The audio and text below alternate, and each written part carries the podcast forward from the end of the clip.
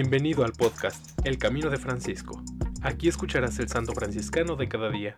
Acompáñame a caminar siguiendo las huellas de Francisco de Asís.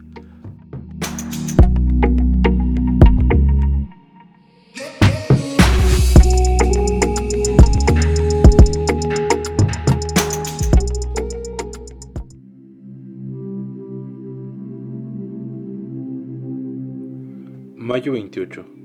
Santa Mariana de Jesús Paredes y Flores, Virgen de la Tercera Orden, 1618 a 1645, canonizada por Pío XII el 9 de julio de 1950.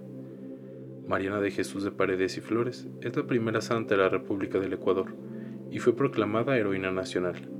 Nació en Quito el 31 de octubre de 1618, octava y última de los hijos del capitán español Jerónimo Flores de Paredes, nacido en Toledo y de Mariana Granobles Jaramillo, nacida en Quito. Quedó huérfana de padre a los cuatro años y de madre a los seis, y fue educada por su hermana mayor Jerónima, casada con el capitán Cosme de Casamiranda. Inclinada desde su infancia a los ejercicios de piedad y de mortificación, hizo la primera comunión a los siete años e hizo el voto de virginidad tomando el nombre de Mariana de Jesús.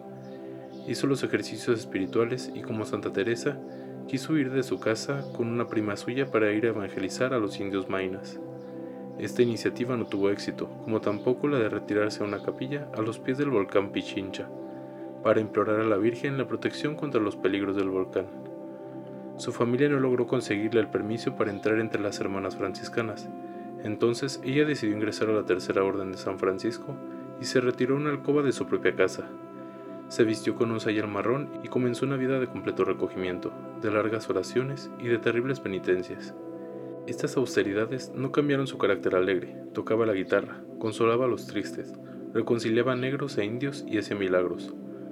Pero su salud se resistió con las penitencias a las cuales se añadieron dolorosas sangrías de parte de los médicos. Con ocasión de los terremotos y de las epidemias que tuvieron lugar en Quito en 1645, Mariana, como la llamaban sus contemporáneos, ofreció su vida por sus conciudadanos. En su encierro fue atacada por fiebre altísima y fuertes dolores. Al mismo tiempo que progresaba la enfermedad de la santa, iba disminuyendo la peste en la ciudad. El terremoto, en cambio, había cesado en el momento de su heroico ofrecimiento. En los últimos tres días perdió la palabra y solo el último día aceptó hacerse tender en un lecho.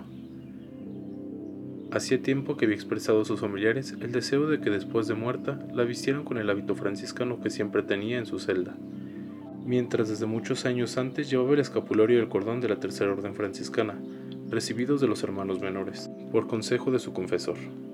Predijo el día y la hora de su muerte, que tuvo lugar a las 22 horas el día 26 de mayo de 1645. Tenía 26 años, 6 meses y 26 días de edad. Su muerte fue llorada por la ciudad. En los labios de todos estaba esta expresión, ha muerto la santa. Sus funerales fueron un triunfo, una explosión de agradecimiento y de profunda veneración por la admirable conciudadana, por la generosa víctima, por su salvadora. En alabanza de Cristo y su siervo Francisco. Amén. Santa Mariana de Jesús Paredes y Flores, ruega por nosotros.